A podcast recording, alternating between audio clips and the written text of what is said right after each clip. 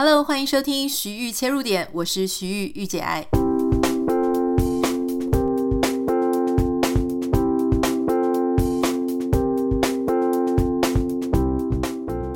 Hello，欢迎你收听今天的节目。今天即将要周末了嘛，哈，所以我们要回复以前常常跟大家介绍一些好看的剧啊、好看的小说、好看的书。那大家知道我现在稍微心情比较放松，可能可以想象，就是我前一阵子手上在忙的一些事情呢，最近终于一个一个脱手，也就是稍微比较轻松一点了，所以我就可以开始又开始想说，哎，要做什么啊？然后开始继续的上一些我喜欢的线上课程啊，继续呃看一些我喜欢看的影片或书。好，今天的节目会分成两个部分哈。第一个部分呢，先跟你分享一个网友的来信。我觉得他的信呢，确实是蛮多人会遇到的困扰。我不太确定我们之前有没有在其他的集数里面有谈过这件事，但是我想，呃，这个还是蛮值得跟大家谈一谈的，因为我有回复他嘛。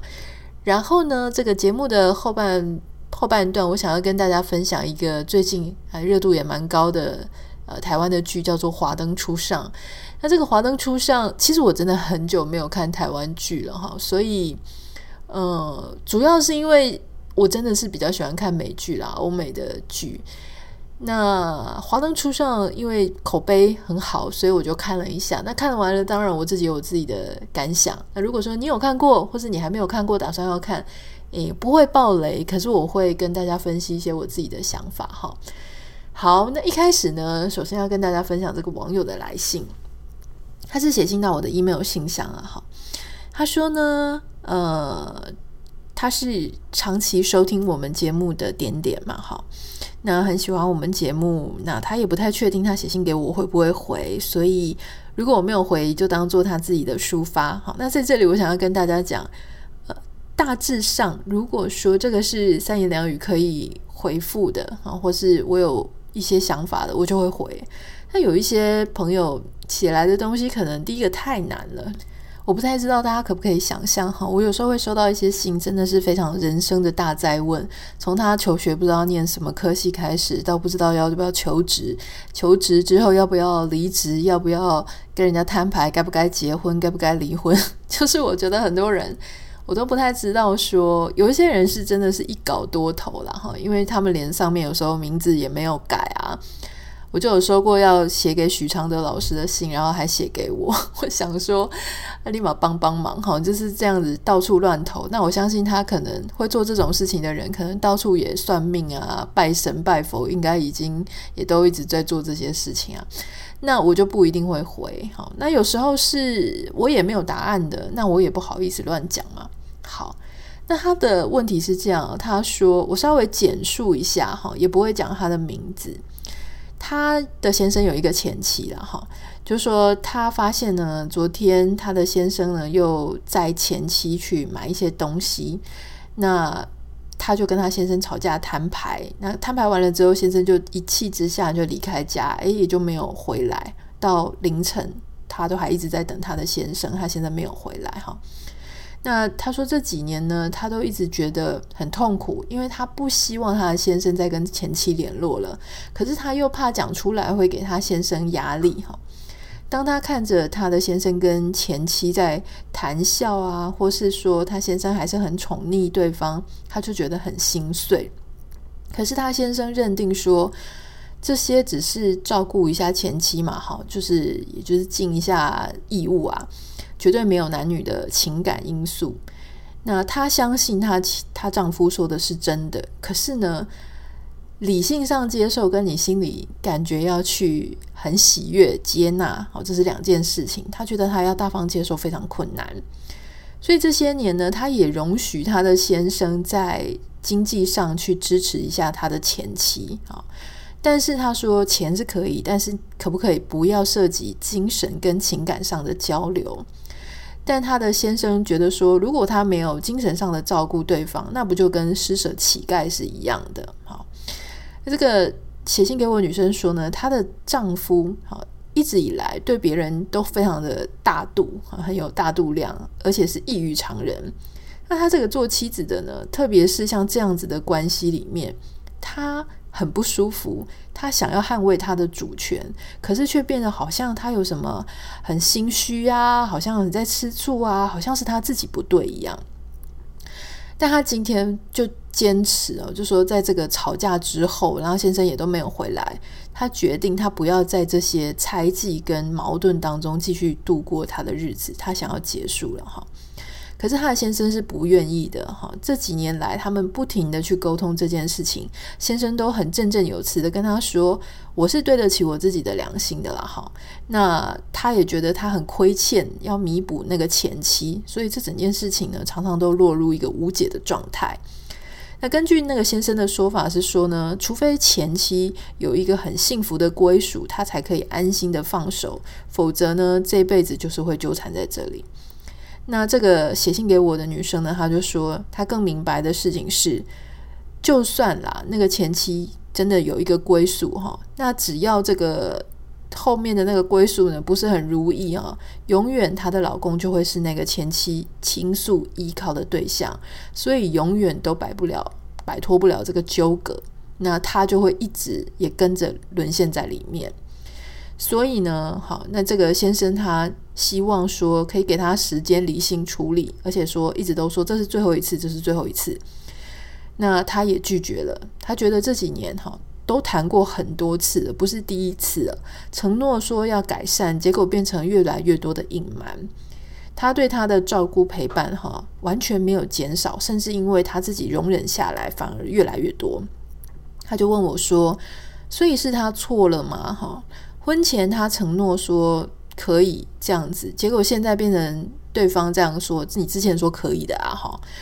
那为什么现在就不行了呢？是不是他自己不够宽容大度？是不是他就是要容忍他一辈子？所以他觉得他有非常非常多的矛盾，不知道该怎么办。我看了他的信哈，我其实真的是非常可以感同身受了哈。不只是我们有做人家前妻嘛，就是我们也有自己的先生，或者说我们之前交男朋友了哈，也是有他们的前女友。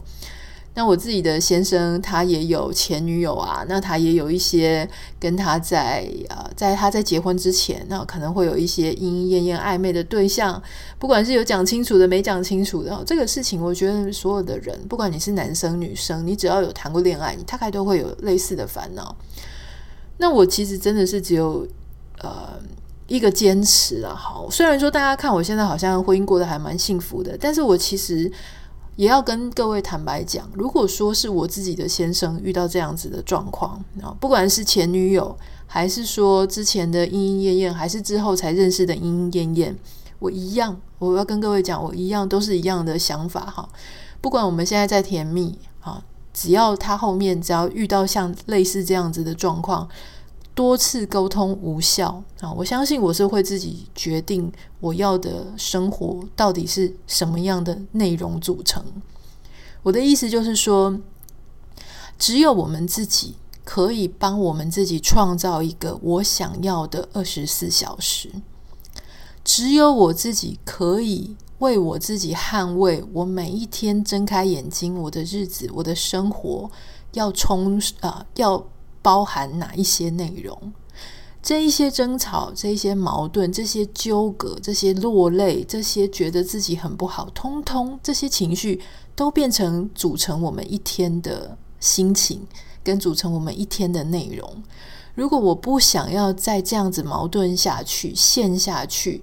很挫败，很生气，很愤怒，很猜忌。我也不希望我像一个疯子一样，去一直不停的想要挖人家有没有背叛我。如果我不想这个样子，我就要把这些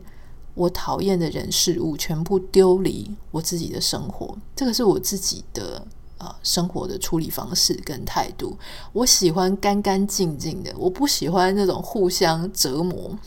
我知道有一些人很喜欢，就是最后要战到赢了哈，就他们战斗力非常惊人，他就是要来个你死我活哈，就是争到我的老公是我的为止。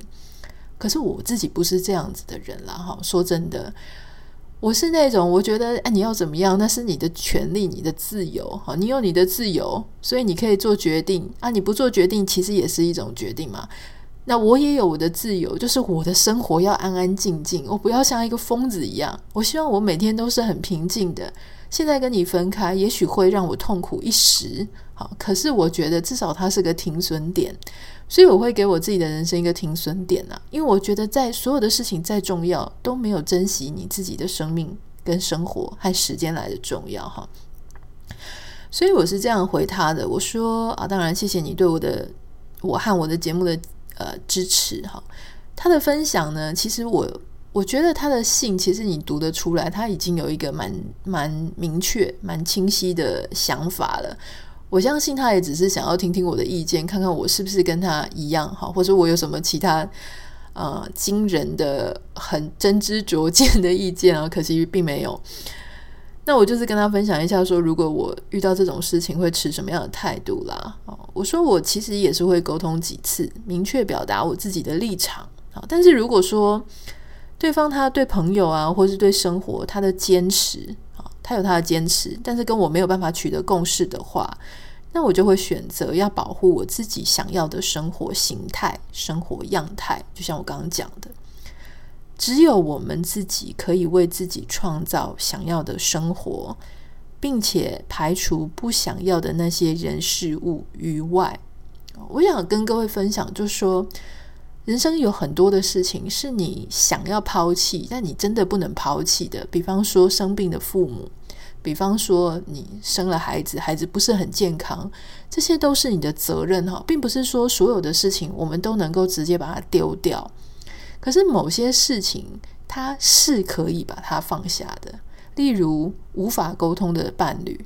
不真的伴侣，啊、让我们造成让我自我感觉很差的伴侣，哈，就是违背我自己本心，让我过得很扭曲、过得很痛苦的，这些是可以放下的啊。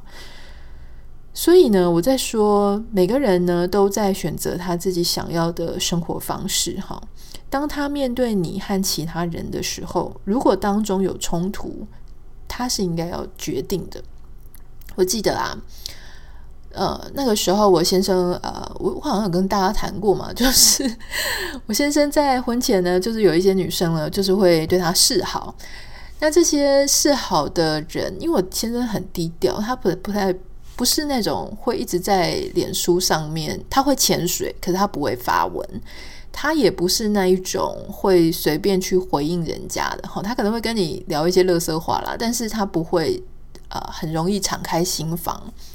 所以以前有一些呃很漂亮啊、很辣的女生啊，哈，他们就是会试图要跟他就是调情勾搭之类的。那我想他可能以前在单身的时候嘛，好，那种正妹丢他，他当然也会回一下。可是他结婚的时候，他就没有跟人家讲，因为他也没有跟人家很熟。他们不是那种常常会互动，但是偶尔可能几个月，对方就会拉一下拉一下。我不知道你们有没有遇到这种状况啦。哈，男生也许有啊，女生也许也有可能有啦。比较帅的男生，你结了婚，你也不会去昭告所有的人说啊，你结婚了或者什么的。有一次呢，我就看到有一个女生很漂亮哈，然后呢，就是传讯息给他，跟他讲说。诶，这个哦，就跟他哈拉了。那他也跟人家哈拉啊。那时候我们正要结婚的前一个礼拜哈，哇！我那时候真的很爆炸，超崩溃的。然后，因为我那时候真的，我觉得要结婚前你会很不安，所以我那时候会去偷看他的手机。在自己讲的就很尴尬哈，因为要结婚，你真的会很想要确认说这个人到底是不是你要嫁的。那因为我们前面。又一直考虑要不要在一起很久，我就一直心里有一个结过不去，是说，那你如果你真的很爱我的话，你干嘛要考虑那么久嘛？哈，所以我那个时候就真的一直要去确认这件事情。所以我当时遇到这个状况的时候，我就跟他讲一件事哦，我就说，你这个女生是一定要封锁、删除，完全永远不能再联络哈，以后也不可以有这种东西。如果你做得到，那他当然也气啊，觉得我第一个偷看他的东西嘛，第二个就是他觉得说那只是一般朋友，他们又没有聊天，又没有什么逾越的界限嘛，哈。我说那是现在没有逾越，然后我也很老实告诉他，我说我已经活到这个岁数哈，还被人家说是两性专家，我当然不能说我真的是看过很多或者玩很多或者怎么样的哈，但是我对一个人的人性的黑暗面有一个起码的 sense。我跟他说呢，人到中年，好，特别是这种像他那时候差不多四十好几，男生到这个年纪，啊，女生也是啦。说真的，一切都稳定了，然后自己状况不错，这个时候有一个非常有吸引力的异性，好，一直不停的在丢自己，或是来拉一下。我说，只要是人。都会很开心，这个不能否认啊！不是说啊，有一个辣妹，然后这个腿差这么高，然后胸部这么大，然后来丢我，我一点感觉都没有，这个就是讲谎话嘛。那今天如果说有一个男的超帅，呵 呵我想要讲基努李维，可是觉得好像很老哈。反正总之是一个帅哥鲜肉来丢我，我也会很开心啊，这个没有什么。是有那个问题是说，今天你开了一扇门，让别人可以接近你。这个时候呢，你就很难保你跟你自己的对象里面有没有会不会在好，我们两个如果好好的就好，但是我们两个如果吵架了呢，或是这段时间感情比较淡薄、比较薄弱的时候呢，这个时候又有一个外力，你很容易就被拉出去。所以我当时就告诉他，中年好，特别是当我们自己觉得自己的外貌啊没有那么好了。啊，年纪也大了，这个时候再遇到有人愿意在旁边哈，给我们啊、说我们好棒啊，然后来勾搭我们啊，这个时候确实是会让我们的自信心哎突然之间上升爆棚。换句话说，在这个时候哈，说什么中年危机为什么会容易晕船，就是因为这个样子。当你自信心往下降，别人又跑来靠近你的时候，哎，那这个时候你其实就是很容易就会中哈。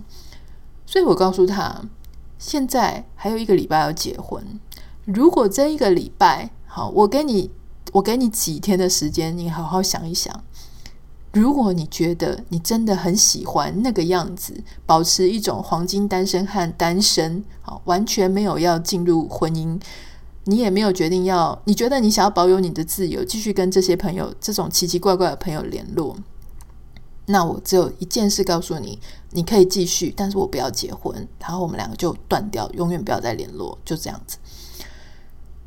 那他当然也很挣扎，因为感觉他被威胁了嘛。我觉得任何人在这个时候，他们都不会开心的，因为他觉得他的自由受限啊，被威胁。可是对于我来讲，我必须要把我的立场讲清楚啊，因为我不希望我的未来的婚姻生活啊，或是未来我的人生里面，我要去。掺杂那些啊，我要去检查你的手机，我又要去什么去在意说哪个女生啊，不知道你结婚了或是怎么样？你如果内心一点准备都没有啊，我告诉你，婚姻不是说两个人能够继续保守自由，当然可以有自由，可是你的自由不可以伤害我自在的生活嘛。如果你的自由伤害了我可以舒舒服服的心情很愉悦的生活，那你就不是自由，你就在侵害我的，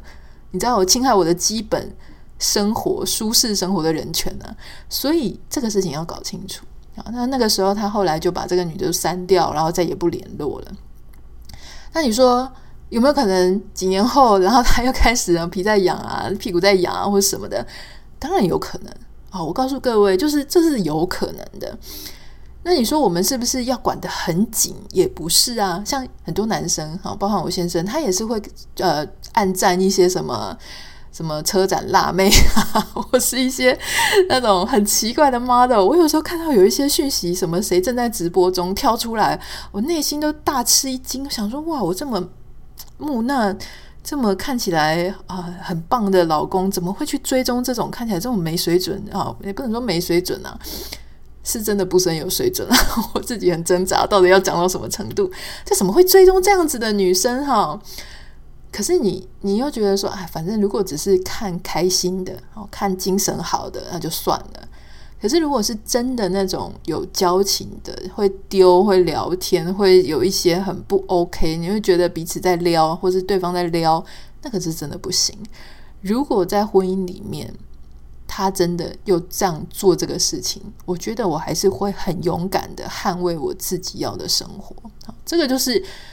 我想跟大家分享的，然后就是你自己的生活到底要是什么样子，只有你自己可以为自己创造。如果你很不舒服，你就把那些让你不舒服的人事物全部给它丢掉。好，有些东西很无奈，你丢不掉了，那个是另当别论哈。但是当你可以放掉的，你就放掉吧，人生会比较简单。五秒钟音乐之后，马上回来跟你分享关于《华灯初上》。《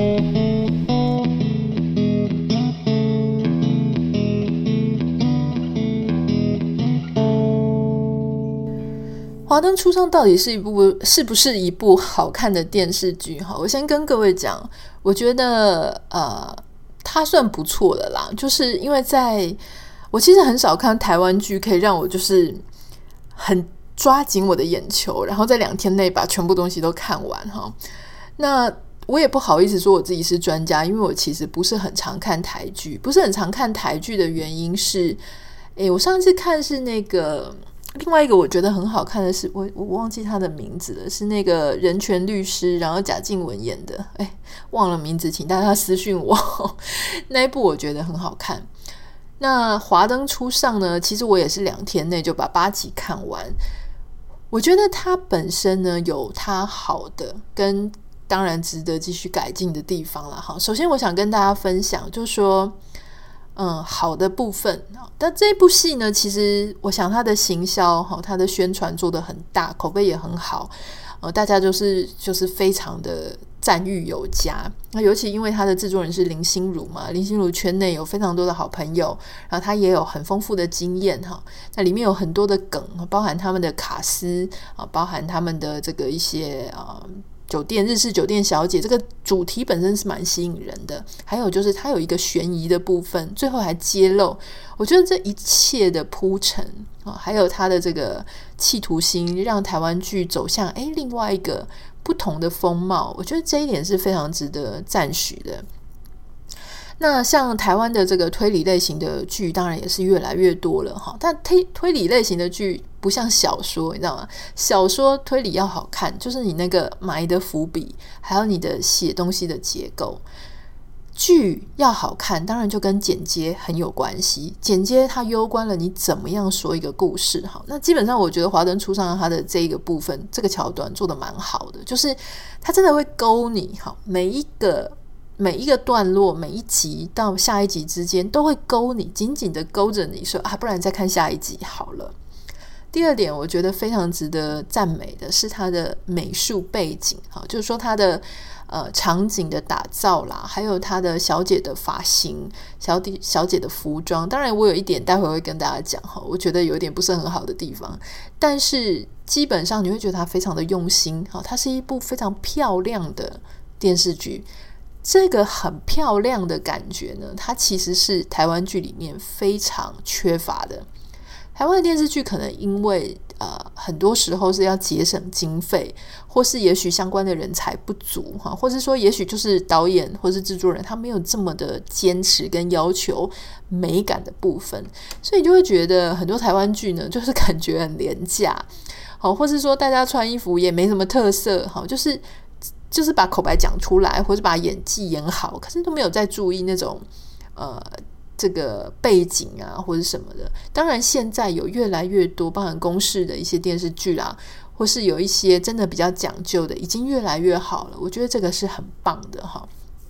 第三点，很多人在讲大咖云集，很多实力派的演员都在里面哈。呃，我觉得这。确实，你在看台湾剧的时候，有时候以前呢、你常常容易出戏，是因为呃某几个演员就是会特别会演，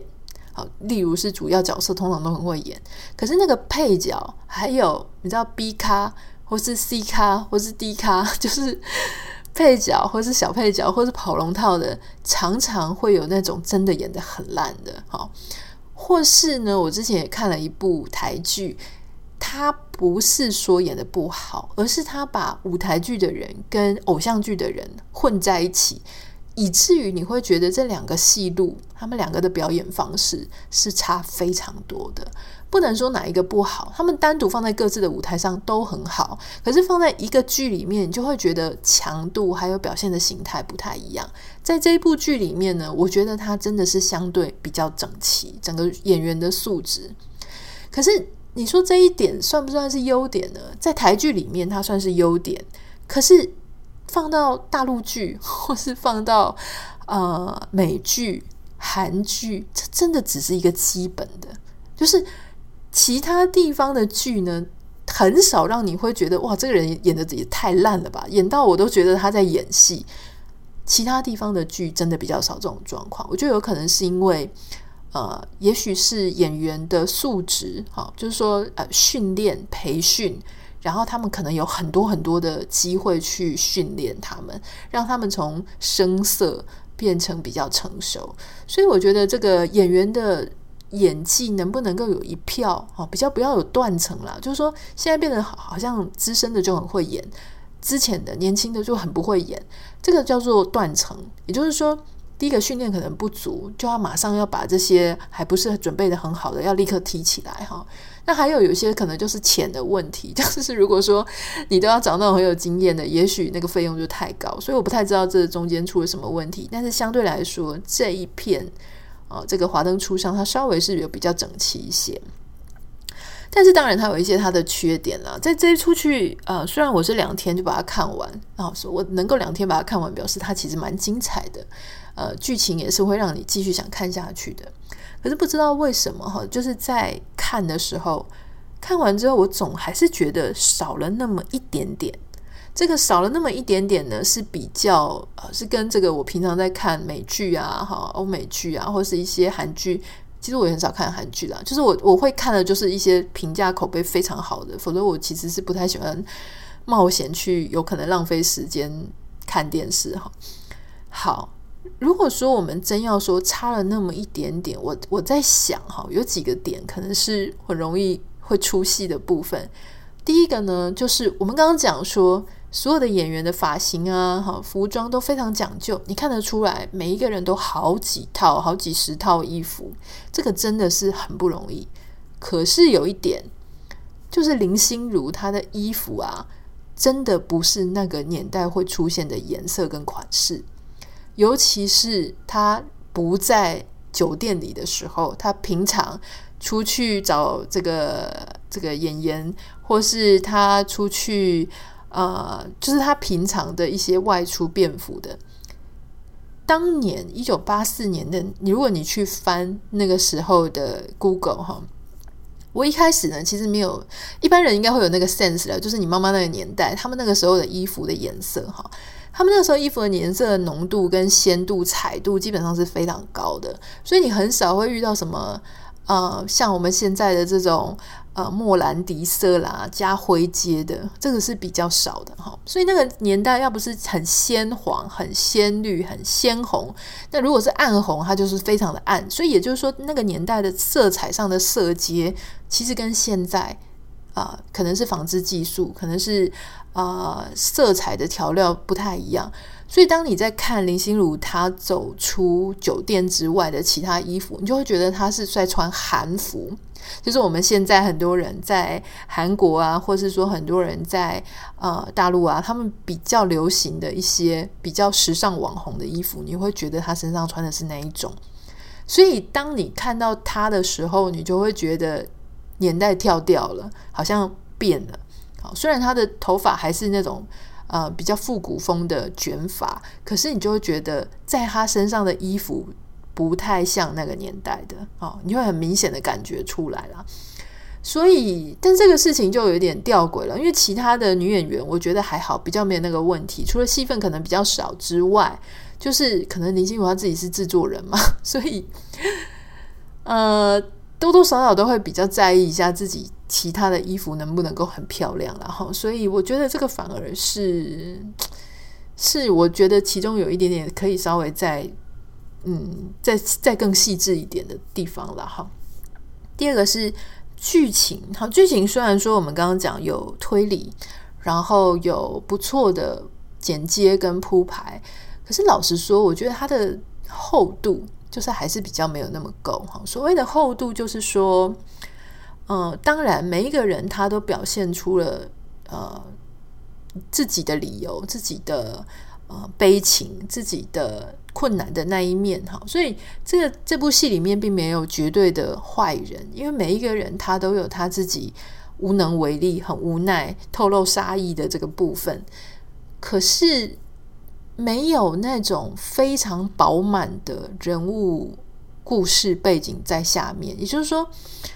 呃，你会感觉好像薄薄的，就让人产生了杀机。好，就是说他有给他一个理由，可是那个理由没有很满。这个东西其实我想也不是演员的演技的问题，而是说有没有足够很丰沛的剧情跟内容。哈，就是说去垫他的这个人物铺陈的这个厚度，我觉得是这样子。那。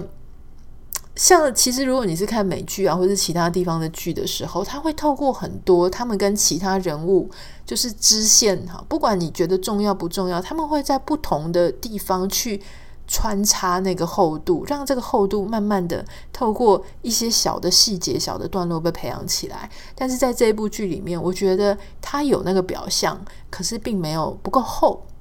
就是差了这么一点点。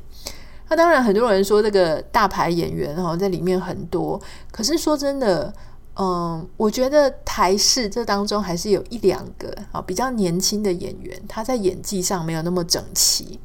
也就是说，当你看到诶年轻演员在演的时候，你就会觉得有点尴尬，然后就是有点怪怪的。但不代表那个年轻演员演得不好，只是说。当旁边有一票很实很有实力派的，或是很有经验的演员的时候，哎，这种差异就会很容易就被发现了哈。那当然，我觉得还是就是说，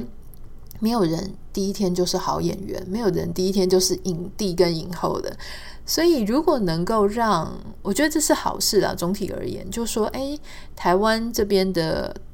自己的剧呢，它开始越来越上轨道了。让越来越多好的演员愿意去加入，愿意去演。他也许有丰富的资源，特别是像在 Netflix 上面，哈，他能够去啊播放，让更多的人可以接触到。你就会有越来越多的人愿意去投入影视产业，越来越多的资金进来。那我们年轻的演员，他就会有越来越多的机会可以去培养、去练习他的演技。那。每一个人年轻的演员，他都是在跟资深的演员互动的时候呢，他能够学到更多，他能够被啊、打磨、抛光更多。所以我觉得整体而言呢，我还是蛮开心，就是看到台湾的呃剧，它能够有那么好的进步，而且它能够诶，在一个国际的平台上面哈，就是能够也有很棒的成绩。这个当然我觉得还蛮值得看的啦，大家可以就是放松吃饭的时候可以看一下。这个就是今天想要跟你分享的哈，就是前半段我们来谈一谈，就是说关于自己的人生，你要怎么样为自己创造自己最舒服的状态。然后半段我们跟大家介绍《华灯初上》，你可以在 Netflix 上面啊看到这部台湾剧，那我觉得它还不错，有缺点有优点，但是整体来说它还蛮值得一看的。那如果你有任何想要跟我分享的，欢迎你可以私讯到我的 Instagram 信箱 Anita 点 Writer A N I T A 点 W R I T E R。那也不要忘记帮我们在 Apple p o c k e t 上面留下五颗星给你的留言，我们就下次见喽，拜拜。